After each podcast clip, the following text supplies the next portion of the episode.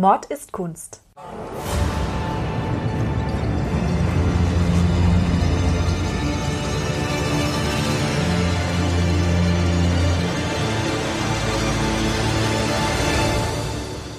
Blutige Morde und grausame Verbrechen. Für immer auf Leinwand gebannt. Kunst ist nicht immer etwas für schwache Nerven. Oft zeigt sie uns die tiefsten Abgründe des menschlichen Wesens. Und genau darüber reden wir in unserem Podcast. Hallo, und herzlich willkommen. Hallo Ludwig. Hallo Nina, servus. Ich habe dir heute ein tolles Bild mitgebracht und höchstwahrscheinlich kennst du's, weil es ist auch ein bisschen bekannt. So, hier ist es. Okay, das kenne ich nicht. Es heißt Der Tod des Marat und es ist von Jacques-Louis David. Wir gehen nach Frankreich heute. Ah, okay. Also es sagt mir schon was, aber ich hätte es jetzt nicht benennen können. Also, man sieht hier einen Mann, den Marat offensichtlich, der liegt in der Badewanne, hat in der Hand ein, also er ist tot, schon mal, also das Essentielle gleich am Anfang, tot. Woher weißt du, dass er tot ist? Er sieht nicht aus, als würde er nur chilligen Bad nehmen, außerdem hat er einen Schnitt hier über der Brust und Blut läuft runter. Und er sieht auch einfach nicht sehr lebendig aus. Außerdem liegt neben der Badewanne ein Messer. Ich gehe jetzt davon aus, äh, dass es sich nicht um einen Suizid handelt, weil die Wunde, die man da sieht, die würde man sich so nicht beibringen können. Deswegen ist er wahrscheinlich erdolcht worden. Und in der linken Hand hat er einen Brief. Jetzt kann ich nicht genau entziffern, was da drauf steht auf diesem Brief. Es könnte ein Abschiedsbrief sein. Es liegt auch so ein Tintenfass und eine Feder neben der Badewanne. Da hat er noch so ein, so ein, so ein Kästchen stehen und außerdem eine weitere Feder hat er in seiner Hand, die ähm, hier so entlang der Badewanne rechts so runterhängt. Auf dem Brief, das ist französisch und da steht auf Deutsch übersetzt, Marie-Charlotte Corday an den Bürger Marat, dass ich sehr unglücklich bin, reicht aus, ein Recht auf ihr Wohlwollen zu besitzen. Okay, also das ist ein Brief, den er wahrscheinlich bekommen hat. Ich gehe von einem Verbrechen aus. Da hast du vollkommen recht. Und zwar ist dieser Jean-Paul Marat von einer gewissen Charlotte Corday ermordet worden mit dem Messer. Und diese Charlotte Corday wird hier auch in dem Brief, den er in der Hand noch hält, erwähnt. Aber man sieht sie jetzt auf dem Bild nicht, die Täterin. Aber ich dachte, in dem Brief steht äh, von ihr an ihn, dass sie möchte, dass es ihm gut geht, oder? Nein, nicht ganz. Es ist ein bisschen altertümliche Sprache, aber es bedeutet, dass sie über sein Wohlergehen bestimmen kann, weil ihr es gerade nicht gut geht. Okay. Das ist damit gemeint.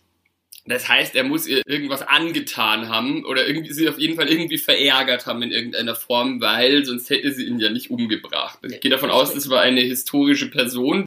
Diese Charlotte Corday und der Jean-Paul Marat sind historische Personen. Also wir haben hier einen tatsächlichen wahren Mordfall, der sich so zugetragen hat. Und zwar hat sich der in Frankreich zugetragen, in Paris. Und das klären wir jetzt, warum es dazu gekommen ist. Okay, wann war das? Sie hat diesen Marat am 13. Juli 1793 ermordet. Okay, das war quasi so mitten in der französischen Revolution. Genau, wir befinden uns in der Zeit der Revolution.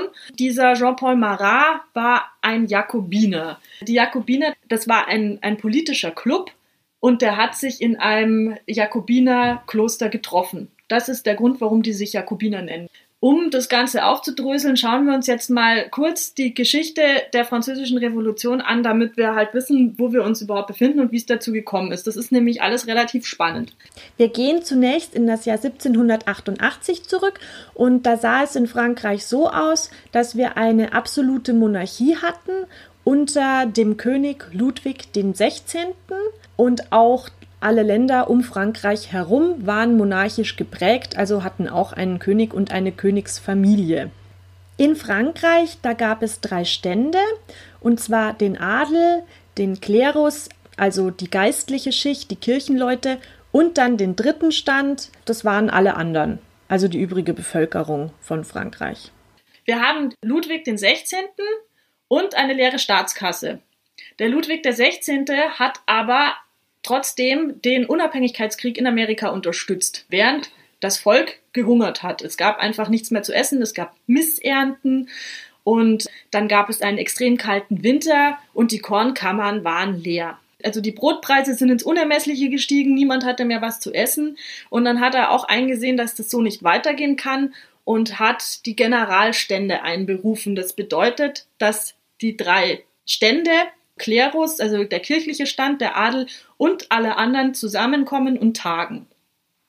Da ist es natürlich so, dass Klerus und Adel jetzt drei Prozent von der Gesamtbevölkerung Frankreichs ausgemacht haben und die anderen waren so ungefähr 97 Prozent. Das heißt, es war kein repräsentativer Querschnitt, der da ver vertreten war. Jeder ja, hatte ein Drittel der Entscheidungsgewalt.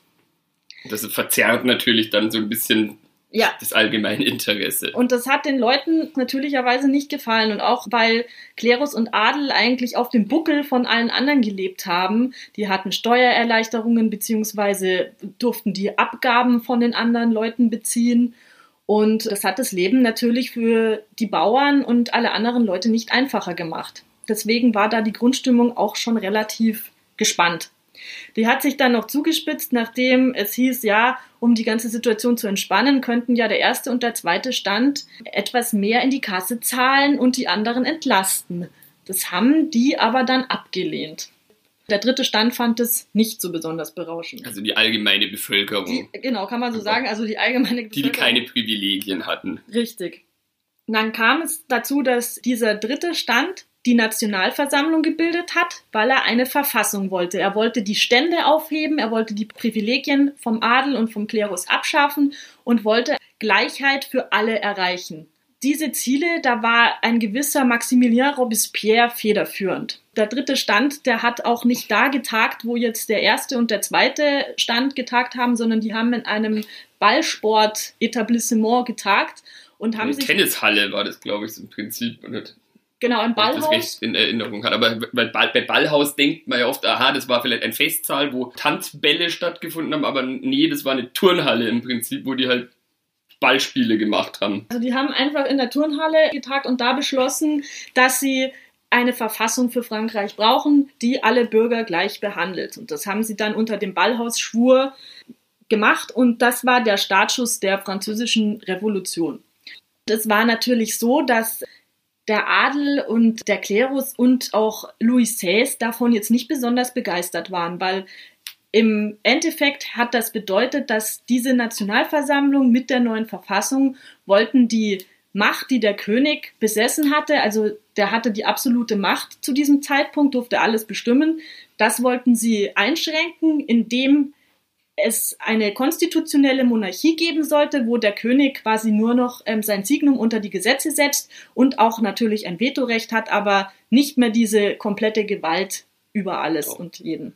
Der König natürlich fand er das halt scheiße, dass er jetzt auf einmal weniger Macht haben soll, weil das ist ja auch irgendwie ein, hat er ja vermutlich als Affront empfunden. Das ist ja heutzutage immer noch so. Es gibt ja auch nach wie vor eine eklatante Arm-Reich-Schere und das sehen ja auch immer wohlhabende Leute oder privilegierte Leute aus irgendwelchen Gründen nicht ein, warum sie jetzt selber zurückstrecken sollen zugunsten der Allgemeinheit. Ich glaube, das ist einfach ein ja, auch weil er so geboren ja. worden ist. Also der ist in diese Welt so reingeboren, der kannte es auch einfach nicht anders. Erzähl mal den Schratzen von Kim Kardashian zum Beispiel, dass die in einer Zwei-Zimmer-Wohnung später mal leben. Ja, ja klar. Also, ich glaube, das ist aber auch ein grundsätzliches menschliches Verhalten, dass Leute egoistisch gepolt sind von Grund auf und deswegen halt einfach nicht bereit sind dazu, sobald sie sich mal an irgendwas gewöhnt haben, darauf zu verzichten, damit sich das alles angleicht. Definitiv.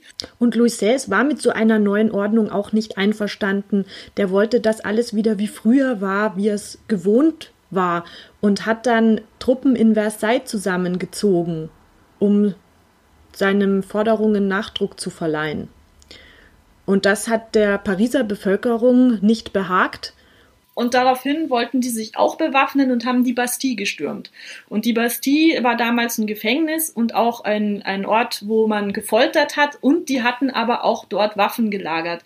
Und die Leute wollten Schießpulver und Waffen besorgen. Wenn der König da in Versailles seine Truppen versammelt, da hätte ich als aufständischer Bürger auch gesagt, wie mache ich das jetzt am schlausten hier? Soweit ist es noch nachvollziehbar. Und dann haben sie den, das erste Opfer der französischen Revolution dort geköpft das war der Kommandant der Bastille, den hat dann der Mob sich gegriffen und hat den gelüncht und erstochen und dann enthauptet und sind dann mit dem Kopf auf der Pike durch die Stadt gezogen und haben dem König zu verstehen gegeben, nicht mit uns. Denn es ist dann so gewesen, dass daraufhin der König gezwungen wurde, von Versailles nach Paris in die Stadt zu gehen und dort wurde er gefangen gesetzt.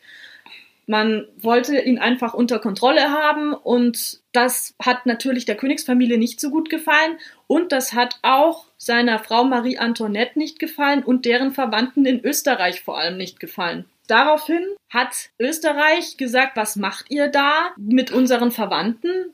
Und hat schon ein bisschen Drohgebärden ausgesprochen. Gegen wen? Gegen die Revoluzer, also gegen Paris, gegen Frankreich. Ja, denen wird das aber herzlich wurscht gewesen sein, was die Österreicher wollten. Ja, gar nicht mal so, weil ähm, die Nationalversammlung wollte einen Krieg gegen Österreich. Da war Robespierre noch so, dass er gesagt hat, nee, lieber nicht, weil die schlagen uns. Wir sind da einfach nicht stark genug.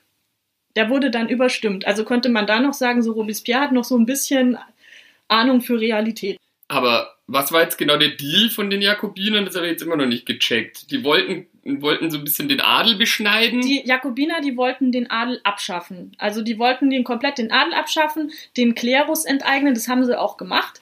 Und sie wollten auch die Sklaverei in den Kolonien, die Frankreich damals hatte, abschaffen. Das war. Das im, die waren eigentlich cool. Im Anfang waren die Ziele, Ziele, die, die man durchaus unterschreiben konnte. Also Gleichheit für alle, Pressefreiheit, Abschaffung von Sklaverei, wobei man dazu jetzt auch sagen muss, mit der Freiheit und Gleichheit des Menschen waren im Grunde nur die Männer gemeint. Also die Frauen, die waren damit nicht gemeint. Es ging immer um Männer in Frankreich. Aber also unterm Strich kann man sagen, diese Jakobiner das waren Leute aus dem dritten Stand, also aus der normalen Bevölkerung, aber halt wahrscheinlich Bildungsbürgertum, genau. wie man heute sagen würde, und die so ein bisschen diese Revolution vorangetrieben haben. Das waren die, die auch sich von Philosophen wie Rousseau und Voltaire ähm, beeinflusst haben. Das waren Wissenschaftler, das waren Schriftsteller, Juristen, so derartig. Also Geistesmenschen in dem Sinn. Und jetzt kommt nämlich auch dieser Jean-Paul Marat ins Spiel, der auch ein Jakobiner war, wie der Robespierre. Wie der Robespierre. Dieser Marat wird beschrieben als relativ klein. Er war wohl nur 1,50 groß und hatte eine Hautkrankheit. Was diese Hautkrankheit genau verursacht hat, das ist immer unterschiedlich, die Diagnosen. Ähm, das kommt darauf an, in welcher Zeit die gestellt werden. Also es gab schon Syphilis, dann sämtliche anderen dermatologischen Krankheitsbilder. Man weiß aber nicht genau, was er jetzt genau hatte, aber er hatte wohl Ekzeme am ganzen Körper und deswegen musste er auch so oft in die Badewanne, weil da waren Heilkräuter drin und das hat ihm Linderung verschafft. Deswegen war er auch zum Zeitpunkt des Mordes in dieser Badewanne gesessen. Okay, aber er sieht ja hier recht gut aus. Also das hat zumindest der Künstler ausgespart, diese Ekzeme, weil hier, also der hat eine einwandfreie Haut, würde ich jetzt einmal, bin zwar kein Dermatologe, aber Richtig. Sieht der einwandfrei aus, dieser Marat. Und das sagt uns auch schon, dass der Maler David den Marat, dass er dem wohlgesonnen war. Weil er hat ihn schöner dargestellt, als er in als er vermutlich war. war. Genau. Und auch dieses Bild, was er vom Marat gemalt hat, das ist wie so ein sterbender Christus. Also es hat was Ikonenhaftes, wie er ihn dargestellt hat. Na gut, der hat einen Turban auf, aber äh, oder hat so ein Handtuch um, um den Kopf gewickelt. Ja, aber er liegt so ganz salbungsvoll den Kopf zur Seite. Das ist das siehst du so bei der Grablegung Christi ganz oft. Das ist garantiert nicht zufällig gewählt. Und dieser Marat, der war Journalist und Naturwissenschaftler, also das war auch ein Geistesmensch. Und der hat die Zeitung Ami de Peuple, also den Volksfreund, herausgebracht. Diese Zeitung, die war ein relativ demagogisches Blatt und da hat er immer ziemlich gehetzt. Zum Beispiel jetzt bei der. So wie die Bildzeitung. ja, er hat. Also da könnte jetzt auch Julian Reichelt in der Badewanne liegen. Er war noch etwas radikaler, würde ich behaupten, denn er hat wirklich schon von Anfang an die Feinde der Revolution benannt, zur Verfolgung von denen aufgerufen und war da relativ engagiert im Denunzieren mit seinem Blatt. Aber das war doch auch eine grundsätzliche Diskussion in der französischen Revolution, dass halt viele Leute sagen, ja, der Zweck hat quasi die Mittel geheiligt, Richtig. sozusagen, weil man anders gar nicht, es gar nicht geschafft hätte, hier ähm, die Monarchie abzuschaffen und da die Privilegien von, von den Adeligen zu schmälern, als, als halt eben da richtig, richtig auf die Kacke zu hauen. Und das glaube ich nicht, dass der Zweck die Mittel heiligt. Und das sieht man auch daran, wie es dann weitergegangen ist weil es war so, also Frankreich hat Österreich den Krieg erklärt, die wurden vernichtend geschlagen.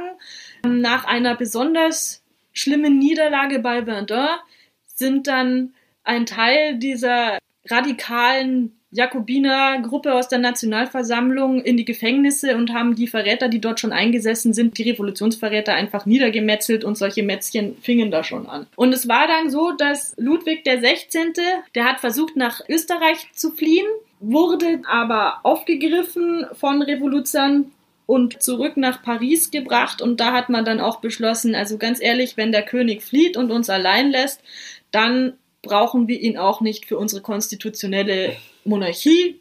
Wir wollen jetzt einfach die Republik. Das, was eigentlich auch die Jakobiner von Anfang an wollten, die wollten eigentlich die Monarchie ja überhaupt nicht mehr. Es ging dann so weiter, dass sich Preußen dann noch eingeschaltet hat und zu Österreich gehalten hat. Dann ging es erst richtig rund. Und dann hat der Herzog von Preußen ein Manifest veröffentlicht von wegen, also ein Manifest an die Revoluzer, geht nicht so mit eurem König um, lasst ihn frei und ordnet ihm euch wieder unter. Und lass mich raten, was die Jakobiner daraufhin erwidert haben. Die haben wahrscheinlich erwidert, leck uns am Arsch. So ungefähr. Es war dann der Zeitpunkt gekommen, dass Stimmen laut wurden, wir wollen den Kopf des Königs.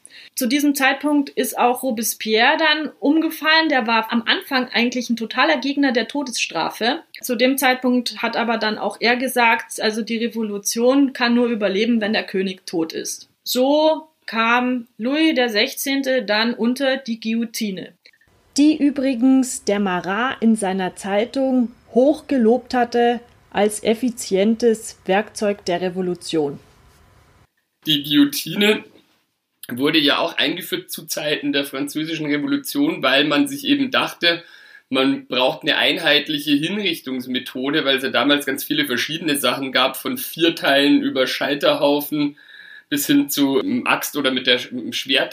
Die Enthauptung, das war höher gestellten Leuten vorbehalten, weil es halt einfach am schnellsten ging, wenn richtig durchgeführt. Also auch da gab es ja auch Fälle, wo die dann zum Teil den Kopf nicht durchbekommen haben, also den Hals, weil das Schwert nicht äh, scharf genug war. Ähm, das halt einfach sehr unvorhersehbar war. Und deswegen wurden dann Stimmen laut, dass man eine Methode braucht, die halt immer funktioniert und wo die Leute möglichst wenig leiden müssen. Zur französischen Revolution war es ja auch so, dass auch schon darüber nachgedacht hatten, die Todesstrafe ganz abzuschaffen, konnten sich dann damit aber nicht durchsetzen. Und dann haben sie sich mehr oder weniger gedacht, okay, dann machen wir es aber wenigstens so, dass die Leute nicht leiden müssen. Und haben dann überlegt, wie man das am besten bewerkstelligen könnte. Deswegen ist auch bei der Guillotine das Messer so schräg zum Beispiel, weil es gab davor auch schon Fallbeile, aber auch das war immer scheinbar äh, nicht ganz so, so treffsicher und hat nicht so gut funktioniert und durch diese Abschrägung von dem Fallbeil bei der Guillotine war das äh, nicht ein Abtrennen, sondern ein Abschneiden tatsächlich des äh, Kopfes und das klingt ganz grausam, aber wenn man jetzt die Wahl hat, ob man seinen Kopf mit dem Fallbeil abgetrennt haben möchte oder von der Guillotine abgeschnitten, das ist scheinbar wohl das Humanere, sofern man das so bezeichnen kann. Also der Herr Guillotin, der das erfunden hat, der hatte die besten Absichten. Genau, der hat das auch, glaube ich, gar nicht selber erfunden, sondern der hat es nur vorgeschlagen. Also wir brauchen hier so ein, brauchen halt was, das ähm, den Leuten möglichst das Leid erspart. Dann hat das irgendwie ein Arzt erfunden und hat dann rumexperimentiert, auch mit verschiedenen Klingenformen, eben wie ich gerade gesagt habe.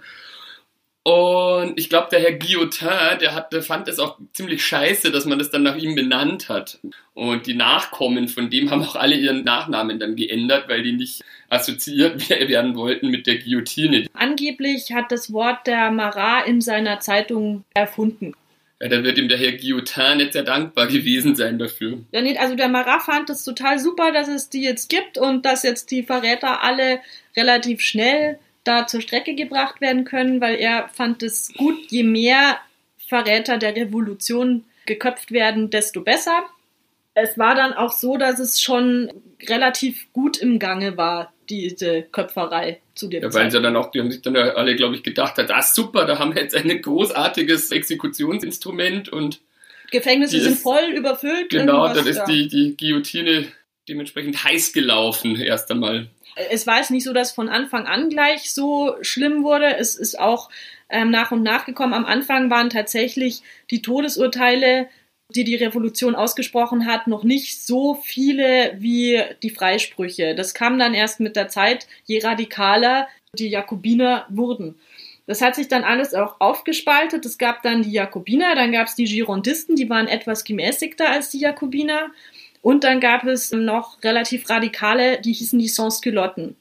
Die hießen Sans-Culotten, weil sie nicht die Kniebundhosen, die Culotte der Adelsschicht anhatten, sondern lange Hosen, weil das waren Leute aus der Arbeiterschicht, das waren Handwerker, Kaufleute und das Ideal des Adels, auch des dieses luxuriösen Aussehens, das gut angezogen Seins, das gepflegt Seins, das haben die komplett abgelehnt.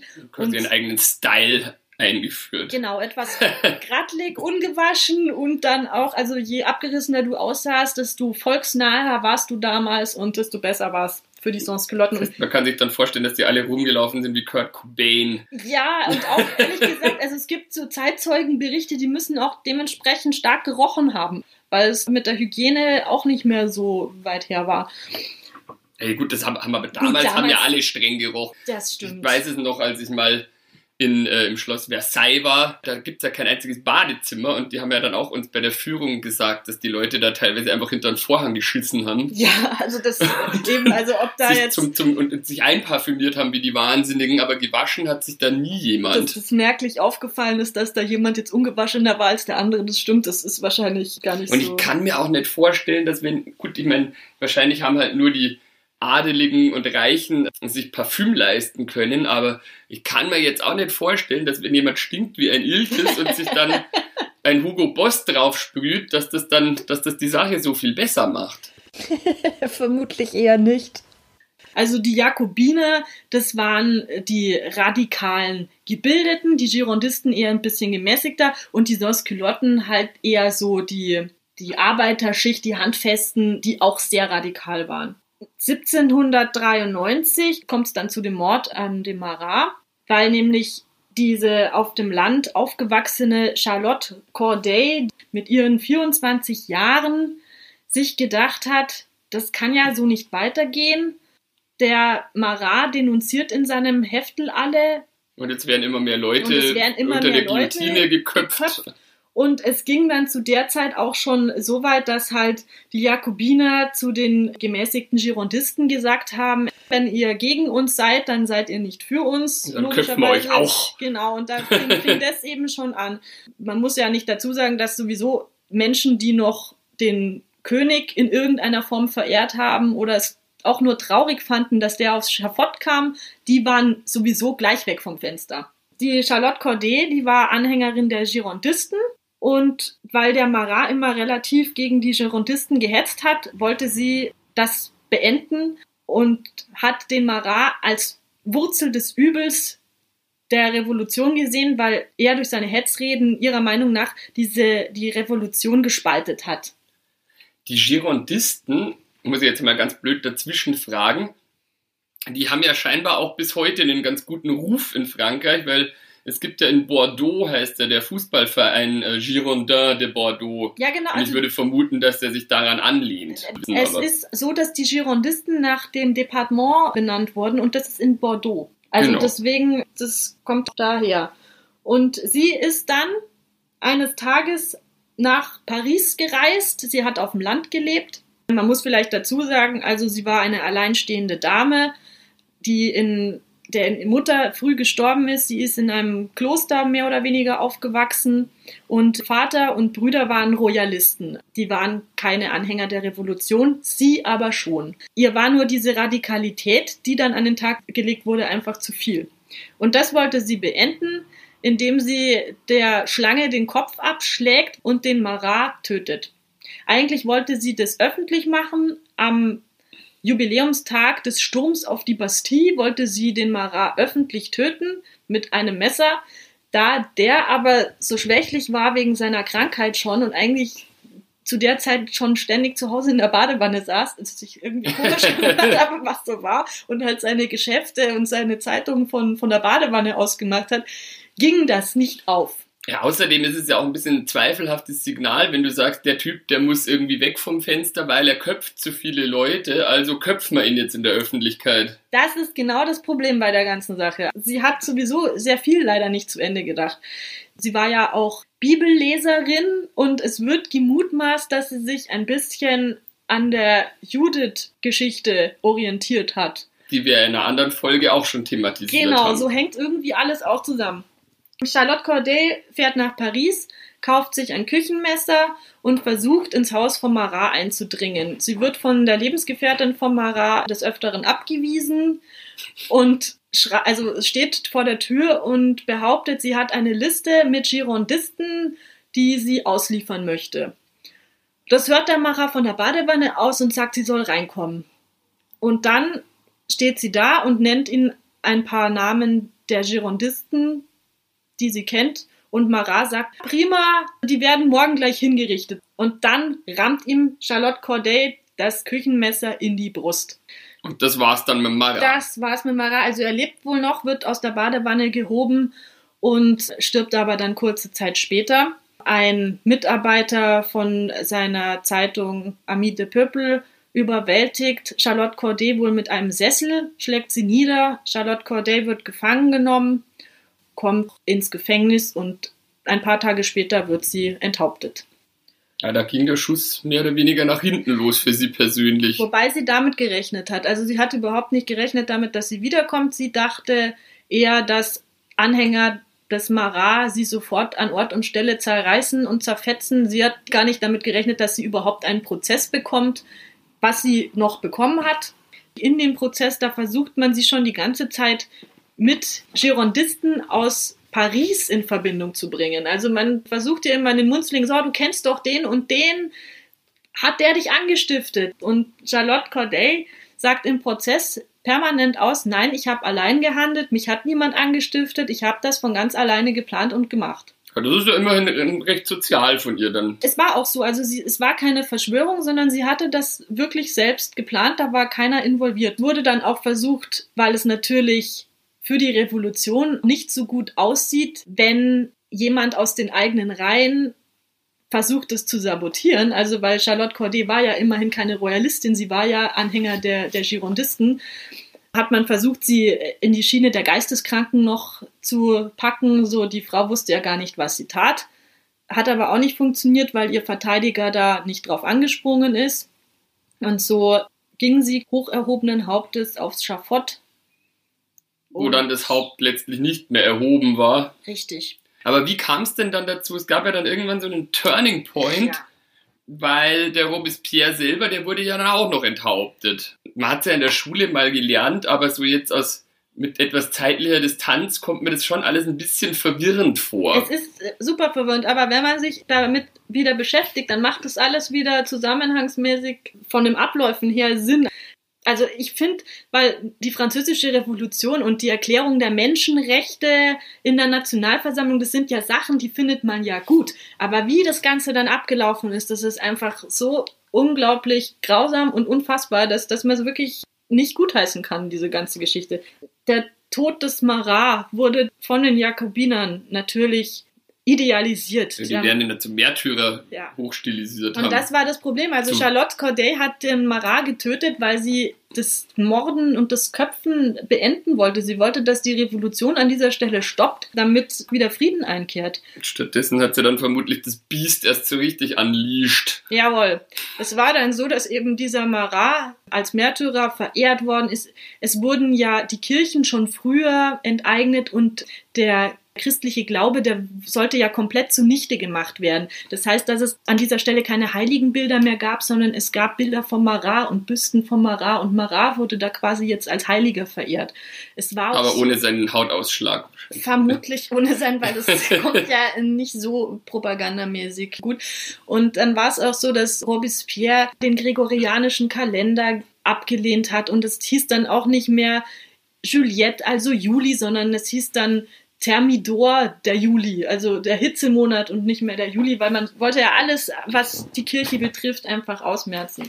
Und dann hatten wir quasi nur noch diesen Marat als Heiligen zu diesem Zeitpunkt und es war dann natürlich auch so, dass Stimmen gegen die Girondisten dann laut wurden, weil Charlotte Corday Anhängerin der Girondisten war. Und so veranlassten die Sans-Culotten, dass die Girondisten, also eigentlich Menschen aus ihren eigenen Reihen, Revolutionäre, dann auch verhaftet und hingerichtet Weil wurden. sie nicht radikal genug Weil sie waren. nicht radikal gewesen sind. Und so fing dann also im Herbst 1793 diese Zeit an, die in Frankreich La Terreur genannt wird, die Schreckensherrschaft der Jakobiner, wo es dann wirklich jeder denunziert, jeder verdächtigt wurde und auch Robespierre dann einen regelrechten Verfolgungswahn entwickelt hat und nicht nur Royalisten, sondern auch innerhalb der Jakobinergesellschaft Säuberungen stattgefunden haben und Robespierre auch dazu aufgerufen hat, dass es gut ist, seine Nachbarn zu verraten und das alles zum Wohle der Revolution und so weiter und so fort. Und Sondern niemand mehr irgendjemandem vertraut und dann war es wahrscheinlich halt wie bei der, bei der Stasi so ungefähr. Genau, also da siehst du auch, dass man aus der Geschichte irgendwo nicht lernt, weil das Ganze hat sich dann in der DDR wieder wiederholt. Im Dritten Reich ja Im auch, Dritten da wurden Reich ja auch die. Leute wie die Wahnsinnigen denunziert, also Ja, also und das ist ja auf der ganzen Welt leider immer noch ein beliebtes Mittel, durch Einschüchterung und Angst die Leute zum Schweigen zu bringen. Die Guillotine, die ist dann nicht mehr stillgestanden. 28 Enthauptungen am Tag gab es dann in der Höchstzeit. Dem Ganzen sollen so circa 40.000 Menschen zum Opfer gefallen sein. ja, der Henker, der hatte gut zu tun, auf Ja. jeden Fall, muss man sagen. Und es ist ja nicht lustig, so ein Henker zu sein, ehrlich Nee. gesagt. Weil was man nämlich dazu auch wissen muss, ist, dass seit dem Mittelalter und ich glaube bis ins 18. Jahrhundert rein und auch ins 19. Jahrhundert noch war das ja so, dass der Henkersberuf, die Leute konnten ja gar nicht anders, sondern das war, die waren wie so eine Art äh, Kaste. Dass wenn, äh, wenn der Vater Henker war, dann wurde der Sohn auch Henker. Die Töchter konnten dann auch nicht außerhalb von diesem Berufsstand verheiratet werden, sondern die sind dann mehr oder weniger unter sich geblieben. Ich weiß auch zufällig, dass der, der Henker, der mit dieser ersten Guillotine da äh, hantieren musste, der hatte auch, glaube ich, bei der Entwicklung mitgeholfen, weil der selber seinen Job gehasst hat. Also der, dem war das zutiefst zuwider, die Leute da irgendwie grausam umbringen zu müssen, dass er sich dann einigermaßen gefreut hat, zumindest ein äh, Werkzeug zu haben, womit es schneller geht. Der, der mochte das eben überhaupt nicht gerne.